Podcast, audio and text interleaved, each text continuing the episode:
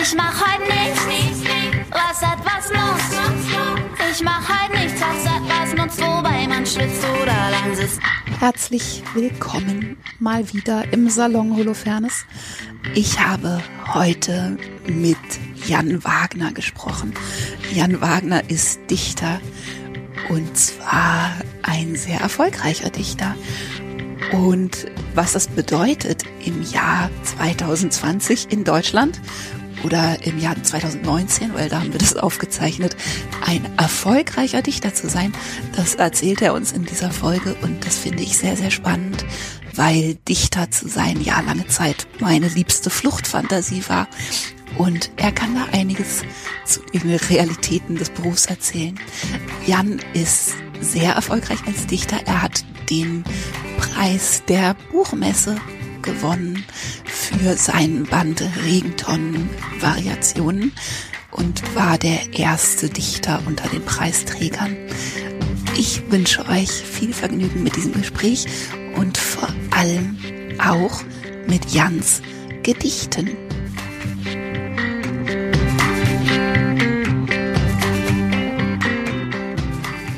Koalas. So viel Schlaf in nur einem Baum. So viele Kugeln aus Fell in all den Astgabeln, eine Bohème der Trägheit, die sich in den Wipfeln hält und hält und hält mit ein paar Klettereisen als Krallen, nie gerühmte Erstbesteiger über den flötenden Terrassen von Regenwald. Zerzauste Stoiker, verlauste Buddhas, zäher als das Gift, das in den Blättern wächst, mit ihren Watteohren gegen Lockungen gefeit, in einem Winkelchen von Welt. Kein Waterloo für sie, kein Gang nach Canossa. Betrachte, präge sie dir ein, bevor es zu spät ist.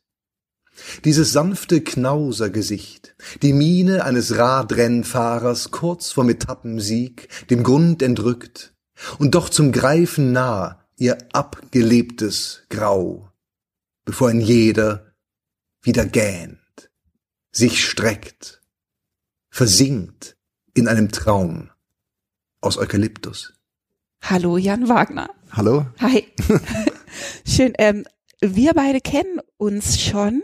Wir haben uns kennengelernt bei einer Veranstaltung, die für dich wahrscheinlich sehr viel alltäglicher war als für mich, bei der sehr schönen Poetry on the Road, diese Veranstaltung, wo ich sozusagen eher als Touristin da war, mich aber sehr wohl gefühlt habe, also als sehr glückliche Touristin, weil ich mit meinen Tiergedichten da war und du warst da, glaube ich, wie ein Fisch im Wasser, weil du sowas wahrscheinlich öfter machst. Ich, also ich war schon ein paar Mal bei diesem Poetry on the Road Festival tatsächlich. Das gibt mhm. schon seit einigen Jahren. Ich glaube, im letzten Jahr haben wir uns da kennengelernt. Genau, ah, ja, ja, genau. Und das ist ja ein schöner Rahmen. Da sind immer Dichterinnen und Dichter aus aller Welt und man ist ein paar Tage zusammen, plaudert, liest zusammen. Also ein schöner Rahmen und, und eigentlich immer interessant. Man lernt immer was kennen, was man noch nicht, noch nicht kannte. Ja.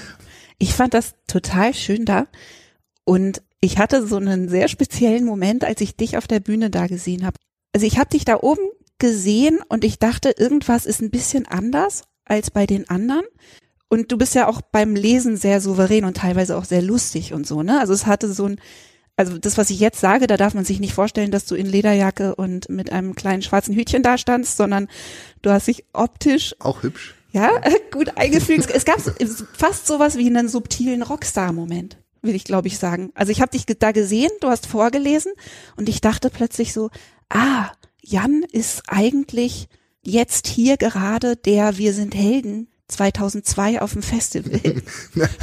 also ich glaube, naja, nichts könnte eigentlich weiter entfernt sein vom, vom Dichter-Dasein als das Rockstar-Dasein wahrscheinlich, weil man, und das, das weiß ja jeder, weil, weil Lyrik nichts ist, was Massen begeistern könnte. Also die meisten glauben ja, dass es Dichter gar nicht mehr gibt.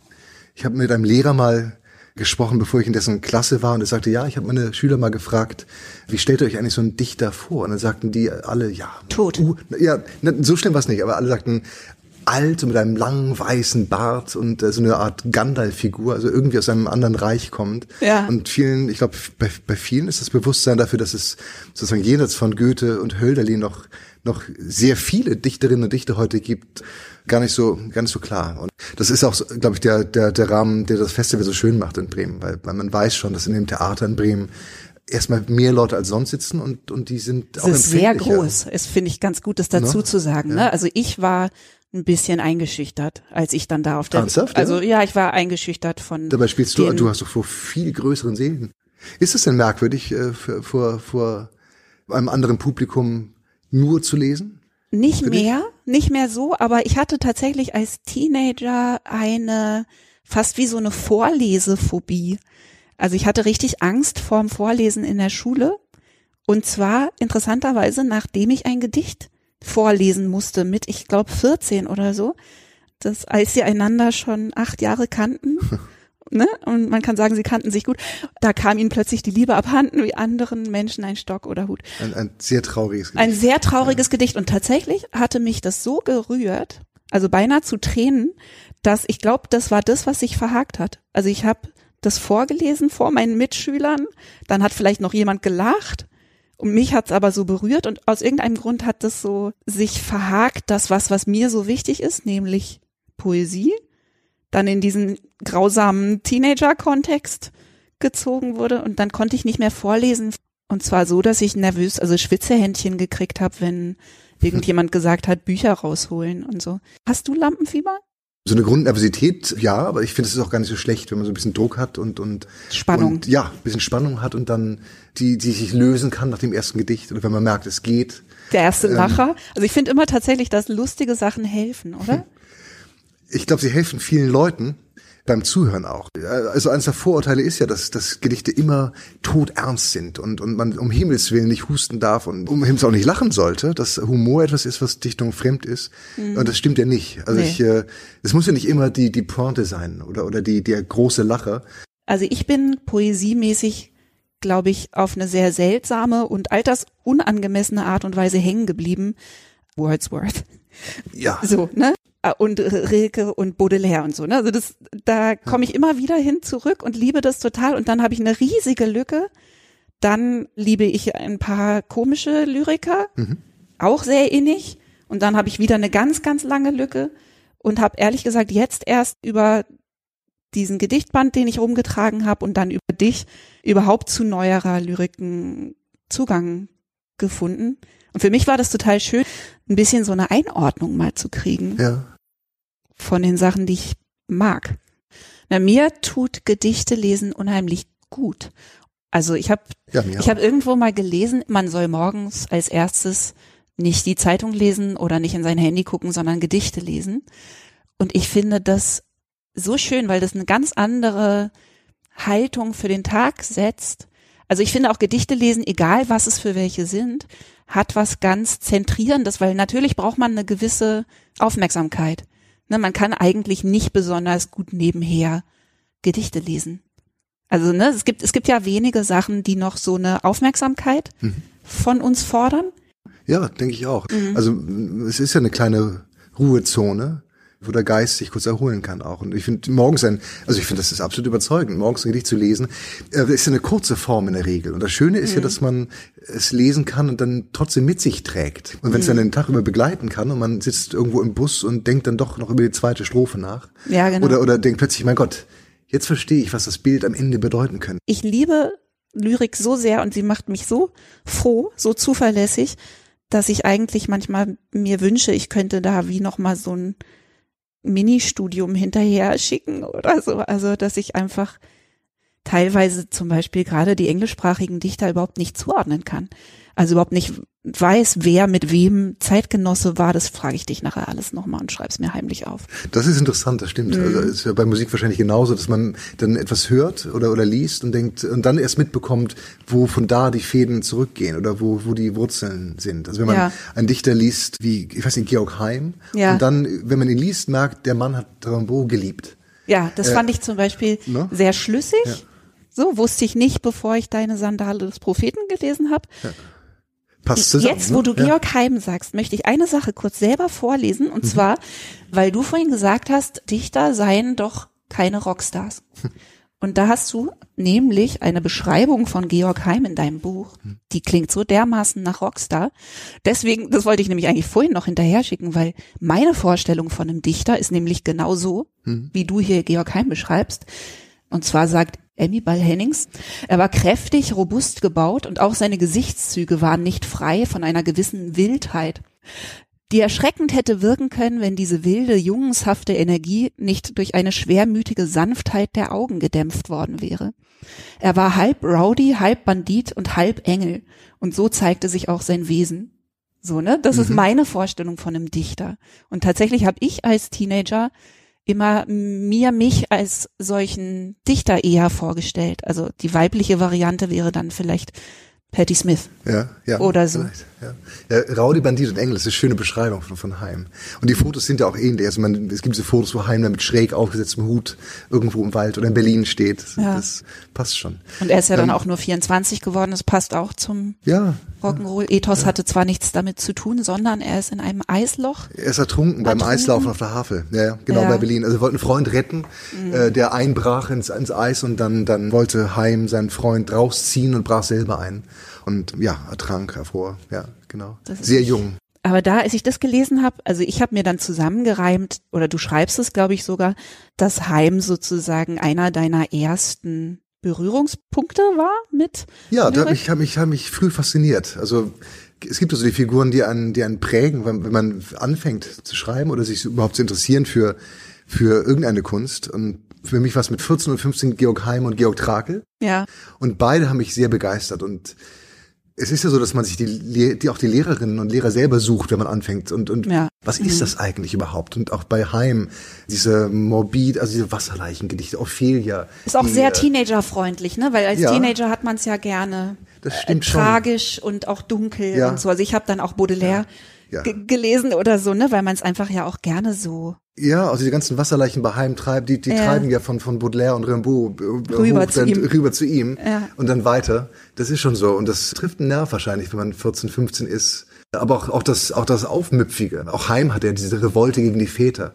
Hm. Äh, hatte Goethe immer nur das Schwein genannt, wobei Goethe wahrscheinlich viel mehr verehrt hat, als er es zugegeben hat. Und das ist natürlich schon nah als Teenager und, und die Bildwelt, diese harten Bilder, die Heim auch bringt, im Haar ein Nest von jungen Wasserratten. Ja. So fängt er dieses Ophelia-Gedicht an. Das ist schon, das zieht einen magisch an. Und gleichzeitig ist Heim trotzdem ein Dichter, dem, der einen nicht abweist, wenn man ihn als Lehrer nimmt. Weil ich ihn anziehend fand, aber auch freundlich genug als, als Ja. Mann, als Lehrer für mich sehr, sehr wichtig wurde und den ich dann kopiert habe. Also bis zu dem Punkt, dass In ich welchem Berlin-Sonette Alter? geschrieben habe, ohne jemals in Berlin gewesen zu sein.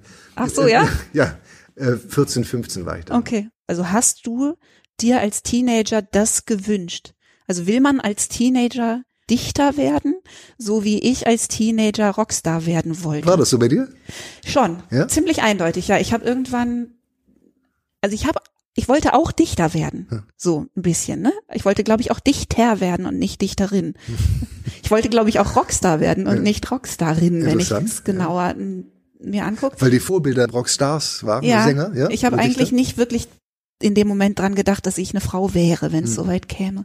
Aber ich habe mich immer so ein bisschen davon distanziert und lustig gemacht, aber eigentlich habe ich es ernst gemeint, dass ich das machen will und nichts anderes.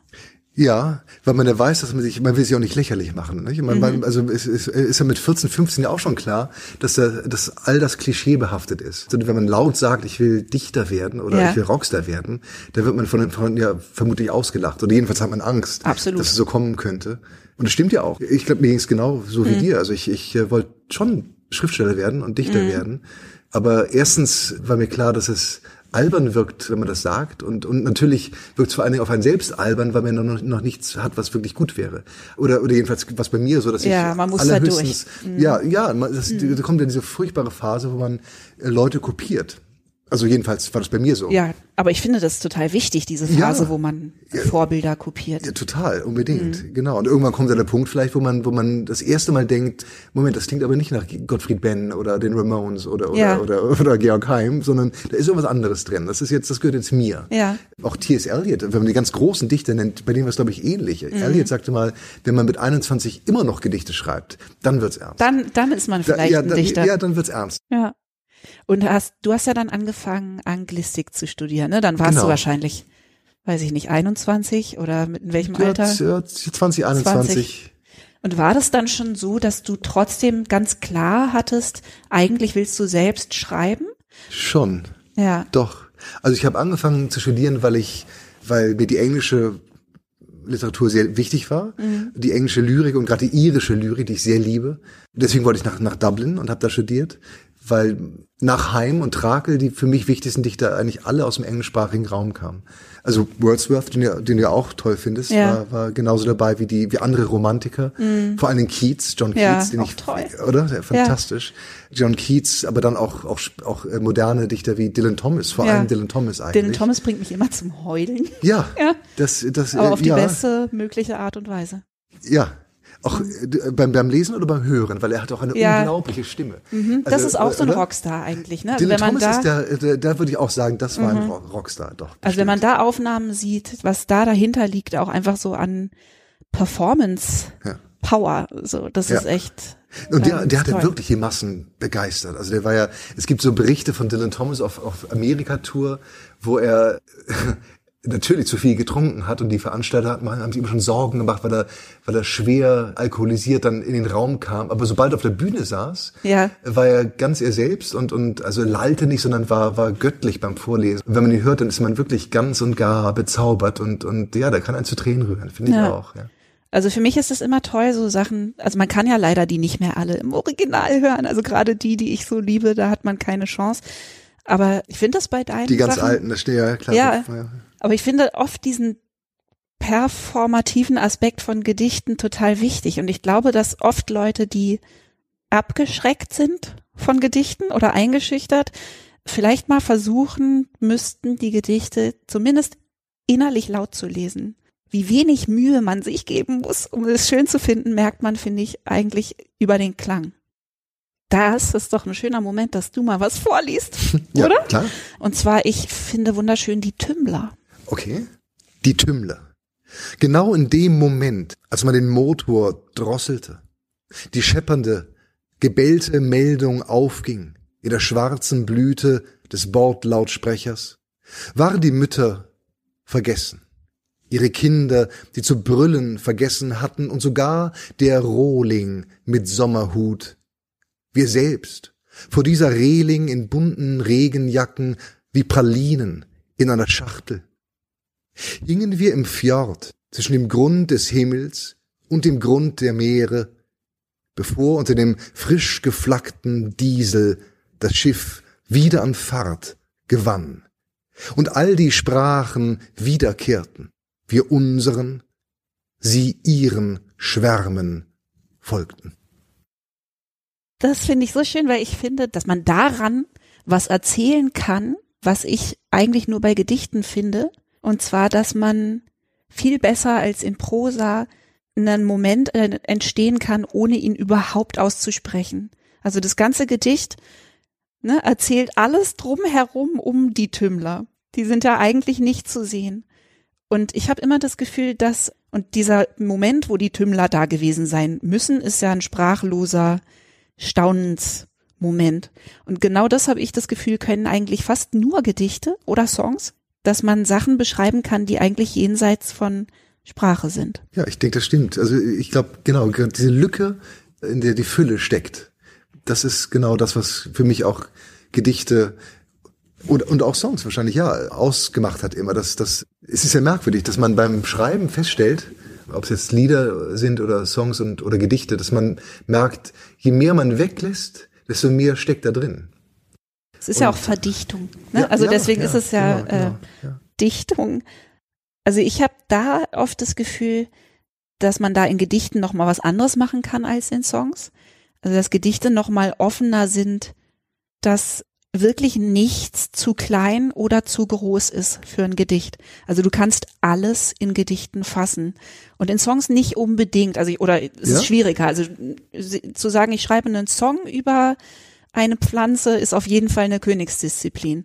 Liegt es daran, dass eine Geschichte erzählt werden muss oder, oder in der Regel erwartet wird im, im Song? Oder? Es kommt natürlich darauf an, wie klassisch man eine Songform betrachtet. Also wenn man jetzt Postrock macht, dann ist es natürlich ganz anders. Dann hat man sofort genau die gleichen Regeln. Aber wenn man irgendwie die Regeln im weitesten Sinne von Popsongs befolgt, was ich irgendwie aus Lust daran meistens tue, dann hast du schon, ja, also dann hast du schon mindestens zwei Strophen, einen Refrain, der wiederkommen muss.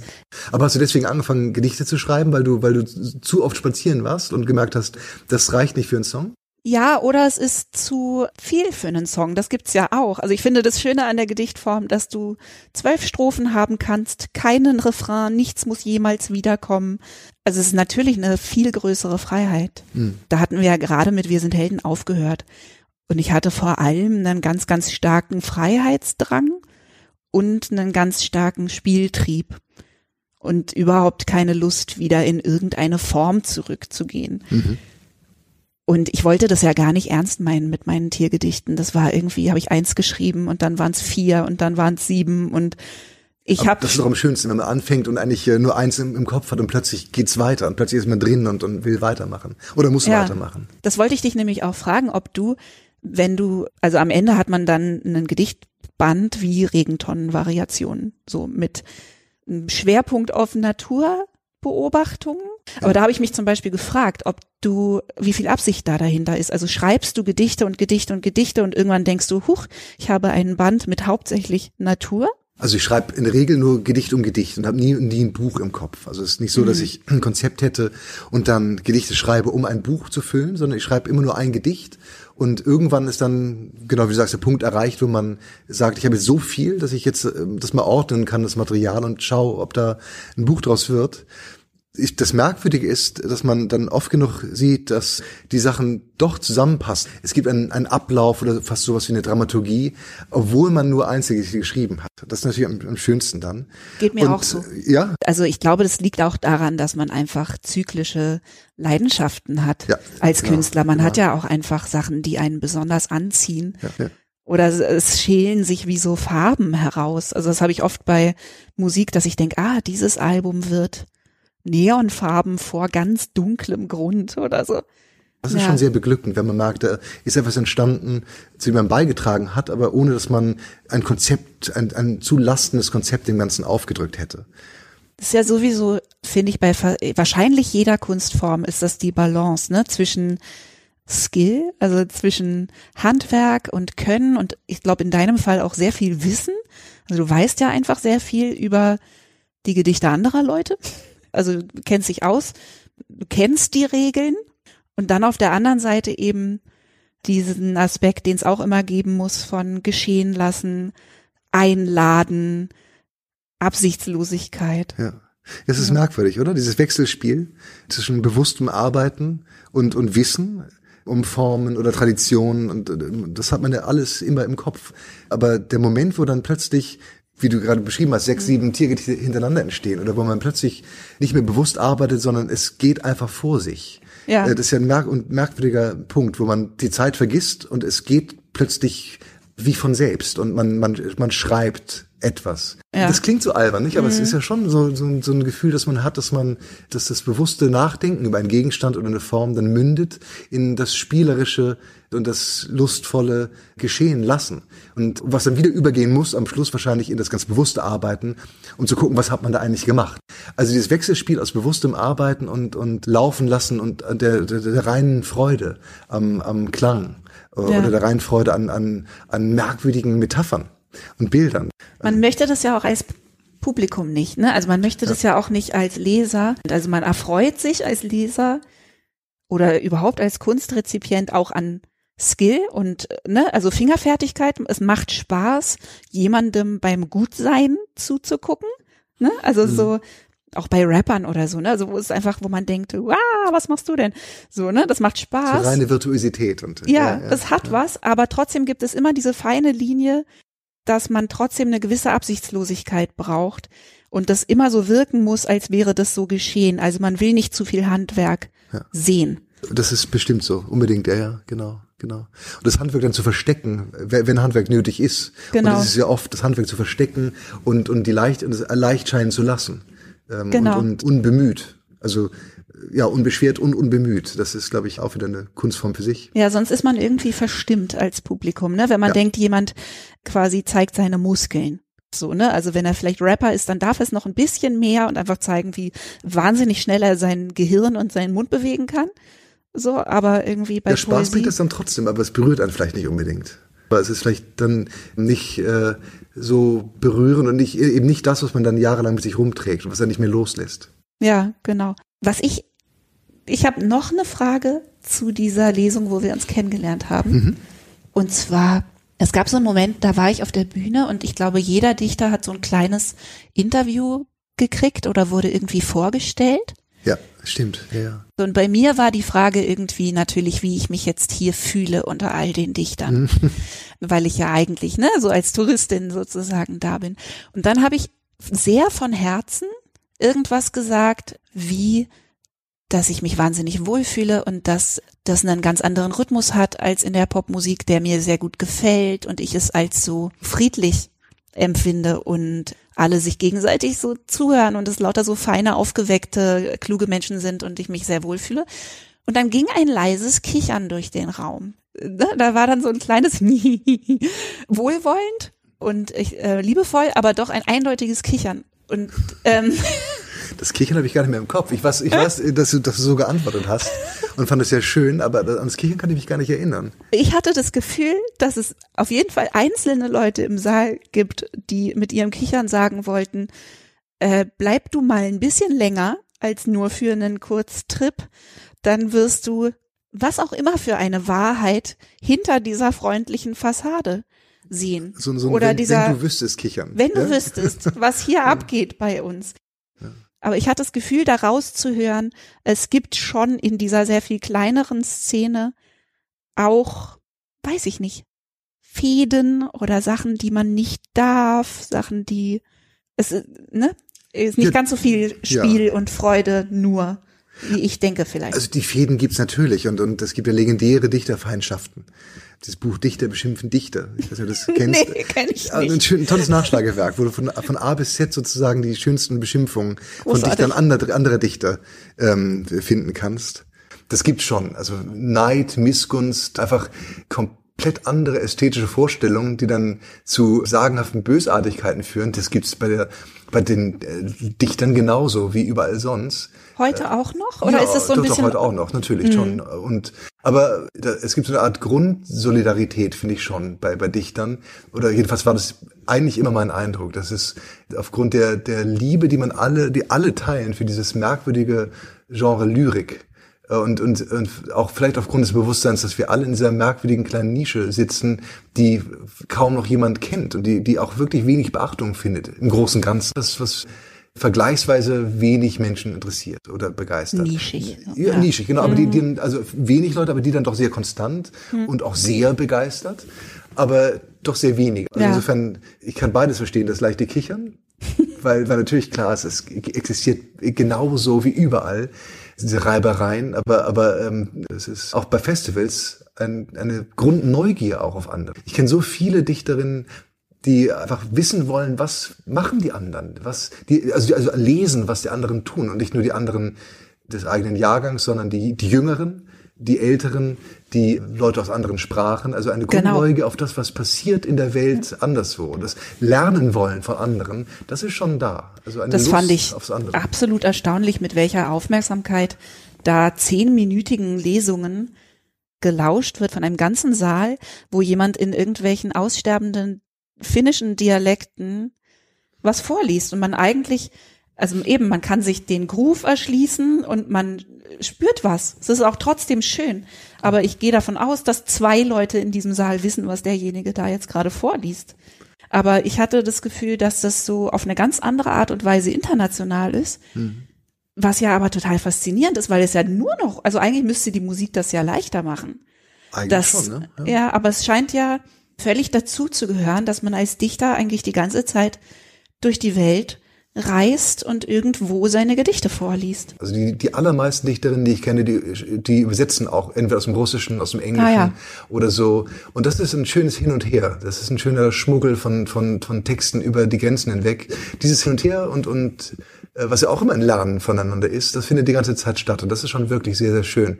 Und ja, bereichert die Szene und macht sie schon sehr liebenswert, diese Weltoffenheit. In der Sandale des Propheten ist so ein Text über dein eigenes Übersetzen und auch über eine Gruppe mit norwegischen Dichtern, Finnische. Du, finnischen Ja. Dichtern, fi- finnischen Ja. Dichtern, die du aufgemacht hast oder die ihr aufgemacht habt, wo ihr euch gegenseitig übersetzt, ohne eine gemeinsame, also ohne die Sprache des anderen zu können. Ihr habt als gemeinsame Sprache das Englische, ne? Also es Genau. ist, ist quasi immer über Kreuz. Und das fand ich, das fand ich so eine schöne Idee, dass man sich gegenseitig erstmal erfühlbar machen muss, was man wollte, und der andere versucht das dann umzusetzen. Ja. Das ist eigentlich eine Königsdisziplin des Dichtens und Übersetzens. Das stimmt. Diese finnische Sache wurde damals genauso initiiert. Wir trafen uns in Berlin und dann dachten wir, wir machen einfach weiter, weil es so einen Spaß gemacht hat. Und Toll. haben uns noch ein paar Mal getroffen in Helsinki und nochmal in Berlin und haben einfach weitergemacht mit dem Übersetzen.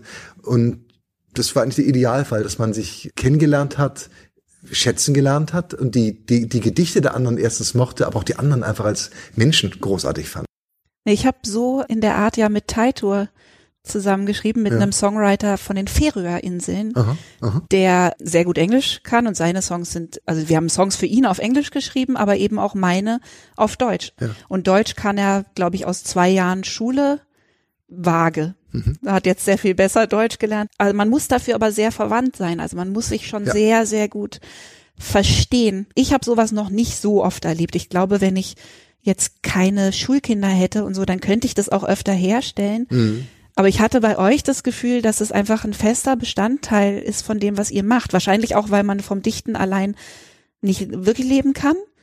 Ne? Und äh, Mhm. also ich frage mich immer, wie sieht so ein Dichterleben über ein Jahr gesehen oder zwei Jahre gesehen aus als Beruf? Mhm. Es stimmt natürlich, also Dichten ist auch kein klassischer Brotberuf. Und, und die meisten, ich glaube grundsätzlich muss man sich dafür entscheiden, entweder nur zu schreiben oder das Schreiben in der Zeit zu machen, die nur einem selbst gehört und ansonsten einen klassischen Brotberuf zu pflegen, der einen äh, über Wasser hält. Und, äh, Ist auch nicht so schlecht. Überhaupt nicht Haben schlecht, ja nein, nein, nein. Melville oder war, Ja, was war ja. der Postamtsangestellte? Und am Hafen, ähm, Ja. Hafen, ja genau, Zoll, am Zoll, äh, am Zoll im Hafen. Ach so, genau, Äh, Zoll, und, und äh, aber äh, Williams zum Beispiel war Kinderarzt, Ja. Ben war auch, also viele dichte Ärzte gibt es, aber Mhm. aber Lehrer, Buchhändler, es gibt ja eigentlich alles. Und ich kenne auch viele Dichter unserer Generation, die dann genau das gesagt haben, die also gesagt haben, ich will nicht vom Schreiben leben, sondern ich bin dann Buchhändlerin, ich arbeite im Radio oder bin, bin Lehrer und mache also einen klassischen Beruf, um eben nicht vom Schreiben leben zu müssen. Ich meine, ich habe das auch gedacht, weil das, was ich glaube ich immer so neidisch bei euch beäuge, ist die Freiheit. Mhm. Tatsächlich ist die verhältnismäßige Brotlosigkeit wahrscheinlich der Segen. Wahrscheinlich ist es das, was den Unterschied macht, Mhm. dass einfach auch natürlich niemand so ein riesiges Interesse dran hat. Oder auf jeden Fall sind nicht die Interessen von unheimlich vielen Leuten da rein verstrickt, wann du deinen nächsten Hit Ja. ablieferst. Das stimmt unbedingt. Also das ist, das ist tatsächlich so ein Quell der Freiheit, dass da kein Marktdruck ist. Also Lyrik wurde auch mal als Antiware bezeichnet. Äh, Und da ist ja Genau. was dran. Also es ist ja, es ist ja wirklich, also eben weil sich so wenig dafür interessieren, ist auch nie der Druck da. Und weniger so. Versuchung natürlich auch, ne? Wenn man gar Auch nicht erst auf die. Idee kommt. Also wenn man als Dichter antritt mit 21, dann wird man wahrscheinlich nicht denken und dann werde ich reich und berühmt und ein Dichter, sondern also man kommt vielleicht gar nicht auf die Idee, dass man nicht noch einen Dayjob haben sollte. Ich glaube, niemand, der anfängt, Gedichte zu schreiben, geht davon aus, dass er reich und berühmt wird. Und man geht nicht mal davon aus, dass man irgendwie ein, ein dass man irgendwie Geld davon damit erhält. Wobei ich mir vorstelle, dass es bei Musik ganz ähnlich sein muss, weil man es ja nur macht, weil es weil es beglückend ist, nicht? Und weil man, weil man, weil weil es sich gut anfühlt und weil man das einfach machen muss. Also ich glaube, bei Musik wird schneller ausgesiebt, wer quasi Profi wird und wer Amateur bleibt, weil Musik, wenn man sie ernsthaft betreibt, sehr schnell auch anfängt, Geld zu kosten. Es kommt natürlich auch auf die Musik an. Wenn du jetzt so Elektrofrickler bist, dann kommst du deutlich weiter. alleine. Wenn du aber irgendwie Streicher auf deinen Platten haben Klar, möchtest ja, ja. und eine sechsköpfige Band wie ich durch die Gegend schipperst, dann kann man noch so einen großen Freiheitsdrang haben, den ich habe und denken irgendwie, ich will gar nicht mehr so vielen Leuten gefallen.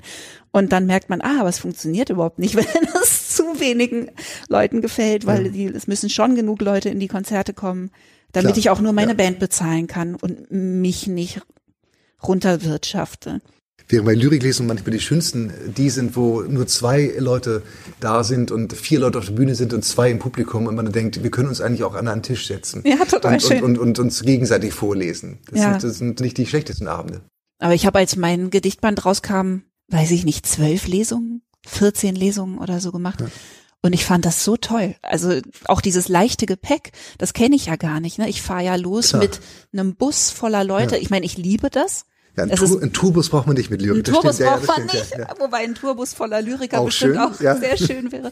Und also ich liebe das total. Ich bin auch ein Herdentier und ich finde das toll, mit einem Tourbus durch die Gegend zu fahren. Hm. Ja, Aber du hast vor. einen riesigen Wendekreis. Das ist schön, dass man nicht viel braucht. Das ist richtig, ja. Ja, stimmt. Und hast du Momente, wo du denkst, jetzt habe ich das wirklich gemacht, jetzt stehe ich hier und bin Dichter?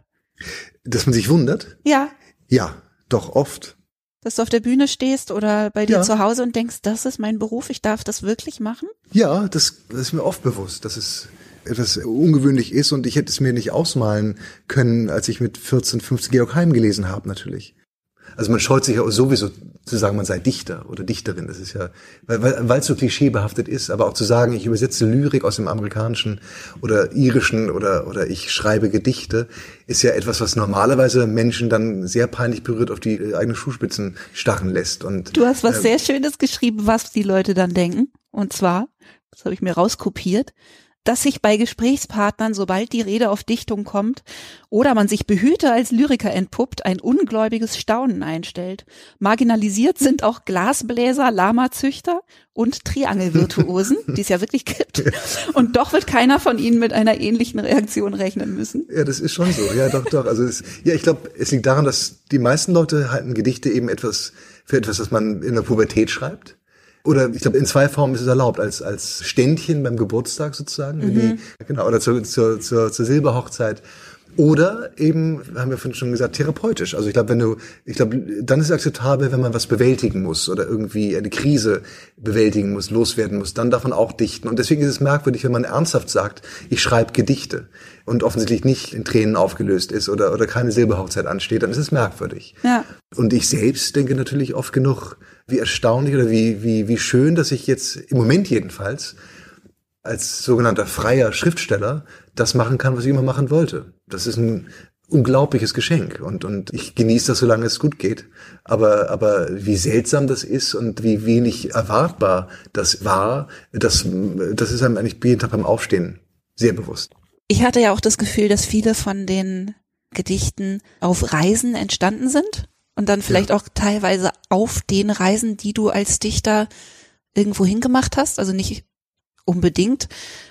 Aber ich hoffe, dass dieses hier dir nicht selber widerfahren ist. Und zwar ist das dieses schöne Gedicht, das in Nordschweden spielt, in einem eingeschneiten Auto. Nee, das ist eine Zeitungsmeldung. Ach so, okay. Ist, äh, die Rubrik vermischt ist, ist manchmal sehr dankbar bei, bei, bei Zeitungen. Das sind die unglaublichsten Geschichten natürlich. Ich weiß nicht, ob du das auch benutzt als Material, aber diese kleinen vermischten Nachrichten, die, die so absurd sind und so auch, auch traurig oft natürlich, aber die, die, ja. Also Dylan hat das gemacht. Ich habe noch nicht gemacht. Tragödien sich, sich auch natürlich abspielen. ich fand das total schön, weil das so fühlbar ist. Also weil man sich Ja. so reinfühlen kann und auch seltsam reinfühlen kann, wie schön das auch ist, da eingeschneit zu sitzen. Ja, das hat natürlich eine Schönheit, das stimmt. Ja, das stimmt. Aus dem nordschwedischen Winter für Simon Armitage. Und irgendwann entschied er, einfach stehen zu bleiben. Stand, während der Motor einfror, ein paar letzte Signale sandte. Er sah am Glas die Partitur der Flocken, den dichten Schneefall, sah, wie das Land in seinem Fell herankroch, am Wagen schnüffelte, Reifen, Felgen erst, dann Türen, Griffe und Seitenspiegel. Ein Elch trug sein Geweih vorbei, verschwand in einem Hügel. Während er saß, das Weiß betrachtete, verzweigte sich sein Denken, wurde leichter, wurde kalt und sechseckig.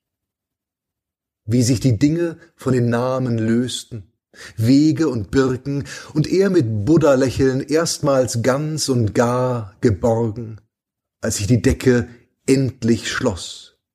Die Stille, ein Enzianlicht, kurze Dämmerungen, Tage, Nächte, nichts als Nuancen. Der Puls, der träge wurde, Apfelreste, ein Schlafsack, Decken, sein Griff durchs Fenster ab und zu, um etwas vom Schnee zu pflücken, und vorn am Fahrersitz der immer noch im Zündschloss steckende Schlüssel, fremd und schimmernd wie der Schmuck eines Azteken. Als sie ihn endlich fanden, war der Winter schon fast vorbei.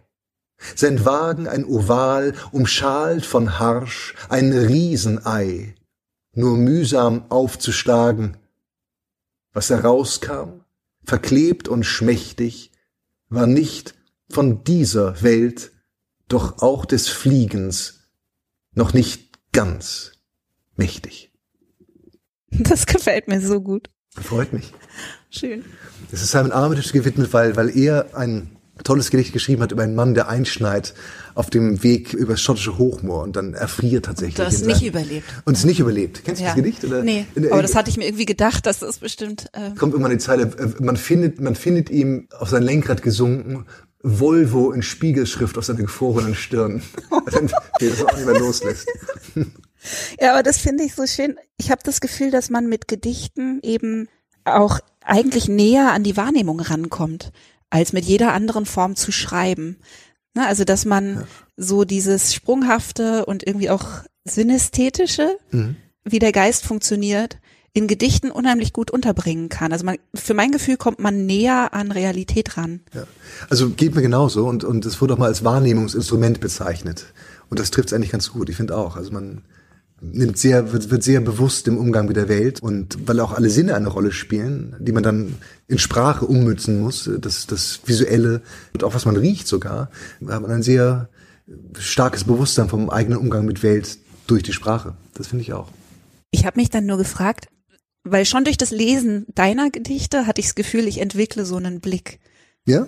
Ja, und ich hatte auch, ich hatte noch ein Buch über das Schreiben gelesen von Anne Lamott, Bird by Bird, das ich sehr, sehr, sehr Das habe ich mochte. nicht gelesen. Ja. Und da hatte sie auch so als Hausaufgabe sozusagen gegeben, dass man einfach ins Detail gehen soll ne? und beschreiben, beschreiben, beschreiben, was man so sieht. Ja. Und einen Tipp, den ich ganz toll fand, war, dass sie Karteikarten dabei hat und Kleinigkeiten aufschreibt. Und das habe ich sowieso, als ich deine Gedichte gelesen habe, sozusagen gerade geübt. Ja.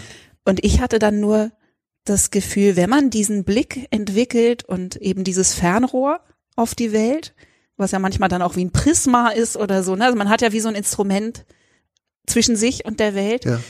Wie kannst du entscheiden oder wie entscheidest du, wann du das benutzt? Also wie entscheidest du dann, wenn du die Welt so siehst, was davon wird jetzt Gedicht? Weil es kann ja dann wirklich alles Gedicht werden. Im Grunde schon. Wie du schon gesagt hast, zu Recht. Ich finde auch, also alles kann zum Gedicht werden, was das Großartige ist, überhaupt am Schreiben von Gedichten, finde ich. Aber ich meine, wenn man sammelt und alles ohnehin behält. Machst äh, du das dann- denn? Hast du ein Notizbuch Ja, ja, und schreibst immer auf Permanent, der Mann genau. im Bus ähm, ja, folgendes? Genau, Geschichten, die ich höre oder, oder einfach Worte, die mir gefallen, wenn einem Zeilen einfallen sowieso, aber man muss ja nicht alles sofort benutzen und kannst auch eine Weile sammeln und irgendwann kommt dann genau der Punkt, über den wir vorhin gesprochen haben, dass man eine großartige Idee hatte, aber eben noch nicht das Material, das, das sie braucht, um ein gutes Gedicht oder ein guter Song zu werden. Und plötzlich nimmt man dann das wahr oder liest im Vermischten den einen Satz, der wichtig ist oder, oder hört, schnappt das eine Wort auf, Ziegenmelker Ja. im Bus und denkt dann, ja, das ist es. Aber du gehst nicht an deine Vorräte sozusagen Doch. und, und denkst, ja, aber nur wenn sich eine Querverstrebung von alleine ergeben hat. Oder, oder gehst du auch hin und denkst, mal gucken, was ich heute so mache, Doch. Blätter, Blätter. Ja, doch, doch. Ja? ja, doch. Lustig. Ich, ich, ich, Äh. ich, wühle im Archiv sozusagen und guck, was ich, äh, was ich schon lange mit mir rumschleppe und noch nicht benutzt habe. Aber wie vieles bleibt dann auch auf der Strecke oder wird auf, aussortiert? Also sehr viel. der Fundus ist wie viel größer als das, was am Schluss den Weg in ein Gedicht findet? Also, das schwankt wahrscheinlich, aber ich glaube, 80 Prozent werden wahrscheinlich nicht benutzt. Ja. Hätte ich jetzt Oder genau das benutzt. hätte ich geschätzt. Oder? Weil ich auch das Gefühl hatte, ich habe nur damit angefangen, das zu üben und dachte so, also mein größtes Problem wäre, dass man nicht damit aufhören kann. Ja. Also, dass man im Freibad sitzt und dann, ich hatte das, ich saß im ja Freibad so, ne? Ja. und dann kam ein Mann vorbei, das fand ich, also der war Mitte, Ende 20, eigentlich gut aussehend und hatte offensichtlich eine Frisur, die ihm seine Mutter mit der Gartenschere geschnitten hat. Und ich habe in dem Moment gedacht, woher weiß ich oder warum denkt mein Gehirn, der ist ein Psychopath?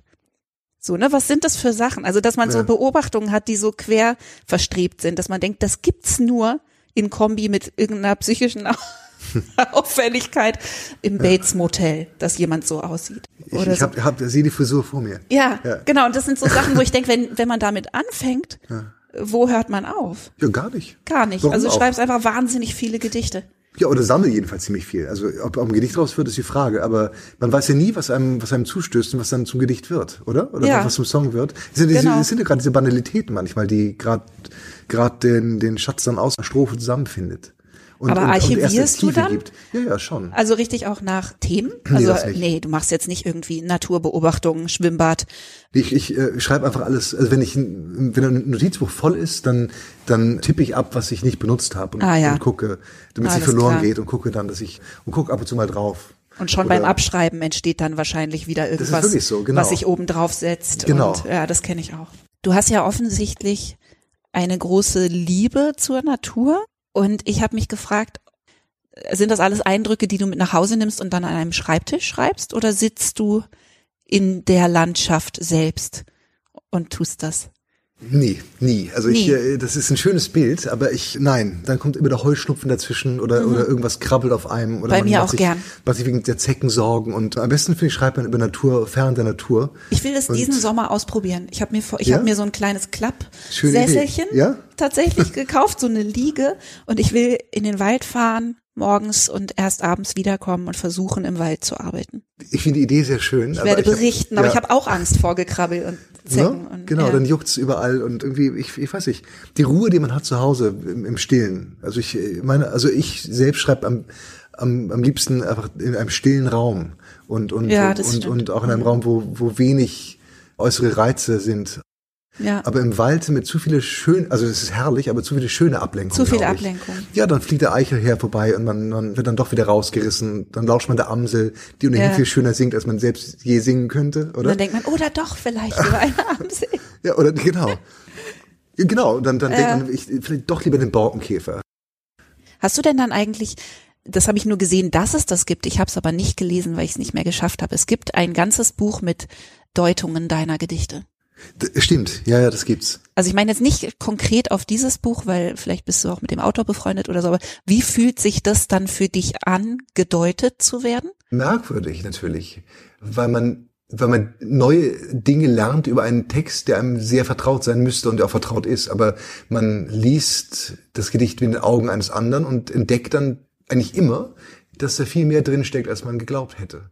Und man kann nicht Aber sagen, stimmiges, also dass du denkst, ja, Ja. das stimmt auch zumindest. Ja, das stimmt Das- auch, doch, doch. Und ja, es gibt auch die, äh, den Fall, dass man etwas liest oder eine, eine Deutung hört. Und das ist mir tatsächlich mal passiert in der Universität, als die Professorin sagte, ja, in diesem Gedicht geht es darum und darum.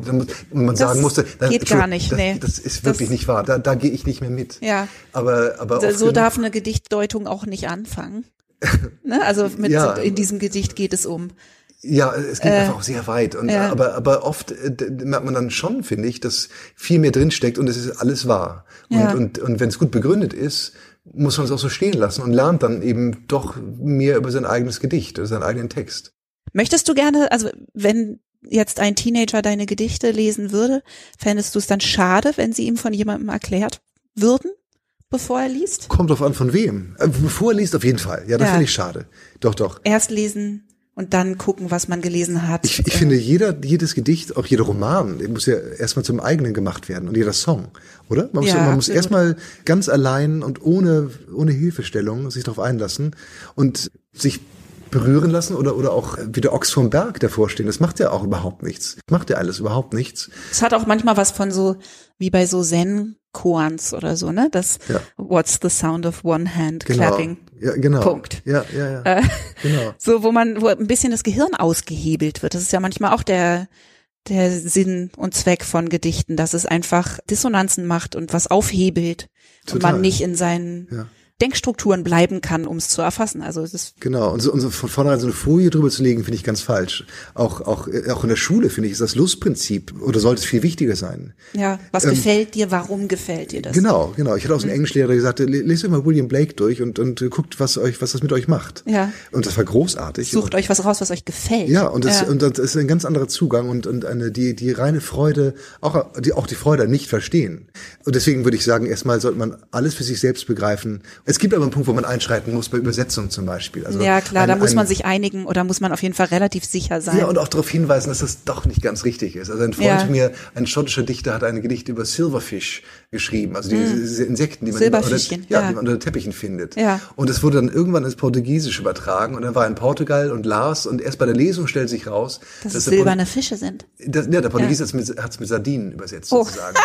Und, und das gibt Sardinen in eine, der Dusche. naja, es gibt eine ganz andere Bedeutung sozusagen. Gegrillte Ja. Sardinen, äh, schön und gut in Portugal in einer Bucht, aber, aber es hatte Nicht unterm nichts, äh, Teppich. Nicht unterm Teppich. Ja. Und das hat dann eine ganz andere Bedeutung natürlich reingetragen und da darf man dann schon darauf hinweisen, dass Großartig. Silverfish, dass mit Silverfish was anderes gemeint war. Das ist dann schon wichtig wahrscheinlich. Also du scheinst ja sehr tolerant zu sein und damit vielleicht aber auch einer von wenigen, was alles Lyrik sein kann. Hm. Also ich habe das Gefühl, du hast nicht viel, du kennst die Regeln, offensichtlich, aber du bist nicht sehr eng mit den Regeln, auch bei anderen nicht. Und was ich total interessant fand, war, dass du geschrieben hast, dass es eine neue Generation oder jüngere Generation von Dichtern gibt, die offensichtlich da auch anders ticken.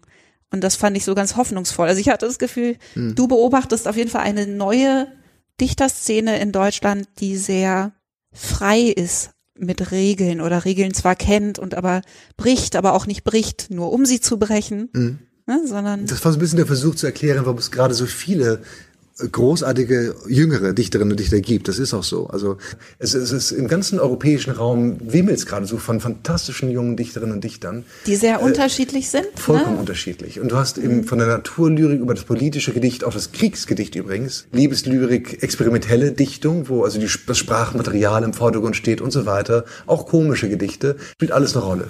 Und das wird alles nach wie vor gepflegt. Und ich selber, ich, ja, ich lese eigentlich alles gern, so- sofern es gut gemacht ist, weil ja alles seinen Reiz hat und weil alles seine Berechtigung hat. Und Ähm. stimmt es, dass da so eine Stimmung sozusagen sich auch durchsetzt, dass, weiß ich nicht, vielleicht so ein bisschen mehr Spielbein reinkommt? Ja, fand oder ich schon. so? Also mir schien eben, dass nicht mehr so wie vor Jahrzehnten noch man einer Schule zu angehören muss. Also man muss nicht sagen, ich bin aber, ich gehöre zur experimentellen Dichtung oder andererseits, ich gehöre zur strengen, an der traditionellen Form orientierten Dichtung oder ich bin ein komischer Dichter. Genau, das, ist, das äh, darf aber alles wieder, oder? Das darf- ist mein Gefühl. ja. Man darf wieder witzig sein, man darf sich wieder reimen, man muss sich aber überhaupt nicht reimen. Genau. Also man, das man ist, darf mischen. Aber, aber mir gefällt das unheimlich gut, weil ich, das ist das, was mich an Lyrik anzieht. Das ist ein bisschen wie bei Punk zum Beispiel, ne? Dass ich manchmal denke, irgendwie Punk ist so Alles eng geht. geworden. Also äh, relativ schnell. Also es gab ein Jahr, da war Punk im Prinzip, dass man alles darf. Dass so alles geht, war nur ganz kurz auf. Verblüffend, Und das ja. ist was, was mich bei Lyrik auch total anzieht und wo ich, wenn ich dann höre, dass es unheimlich viele Regeln gibt, kriege ich so Liebeskummer, ne? dass ich dann denke, ach schade, da gibt's auch ganz viele Regeln. Ja. Deswegen hat mich das so getröstet. Ja, ja. ja, also eben, also ich glaube, man darf halt auf alles zugreifen. und Das Regeln auch eher als Spielregeln Ja. zu begreifen. Und das weil, Spiel, Ja, genau. weil ein Spiel macht ja Spaß durch die Regeln. Ja. Also ich kenne das auch. Ich fand es bei den Tiergedichten auch dann toll, dass ich gesagt habe, huch, ich habe sieben Tiergedichte, jetzt mache ich eine Regel draus. Und dann versuche ich eben ein Sonett zu schreiben und ein Limerick meinetwegen oder so. Ne? Ich habe das dann gar nicht alles benutzt, aber das macht unheimlich. Muss man auch nicht, aber ich finde es Ja. gut zu wissen, dass diese Sachen da sind und in, nur im Zweifelsfall kann man darauf zurückgreifen. Also weil man immer, man weiß ja nie, weil man, weil man an einem Punkt ist, wo man denkt, ah, jetzt wäre mein Limerick genau das Richtige. Ja. Und, dann, und dann weiß man eben, wie ein Limerick funktioniert und dann macht man das auch. Ja, man kann es mit großem Effekt auch brechen, ne? Wenn man, Und brechen, Ja. sowieso. Regeln muss man ja brechen. Ist. Schön. Toll. Wir Wir haben so tolle. Berufe. Oder? Ja, das ist Ja, schon, das also das finde ich ja. wirklich, dass man alles machen kann und dann sagen, es ist der eigene Beruf. Ich geh spazieren auf allen Vieren. Ich sprech mit Tieren, die nichts kapieren. Das war der Salon Holofernes mit Jan Wagner. Ich hoffe, wenn ihr sowieso schon Poesiefans wart, dass euch das Freude gemacht hat. Und wenn ihr vorher mit Dichtung gar nichts am Hut hattet, dann bin ich natürlich umso neugieriger von euch zu hören, ob wir euch das ein bisschen näher bringen konnten. Geht raus, kauft alle von Jan Wagners Büchern. Das macht bei einem Dichter einen ganz schönen Unterschied, wie er euch selber erzählt hat. Wenn ihr meine doch teilweise inzwischen auch recht obskure Arbeit unterstützen wollt, dann folgt mir doch nach auf Patreon. Da könnt ihr für sehr kleine oder sehr große Summen, wie es zu euch passt, dabei helfen, meine Arbeit zu machen in beinahe unverschämter Unabhängigkeit www.patreon.com slash Judith Holofernes.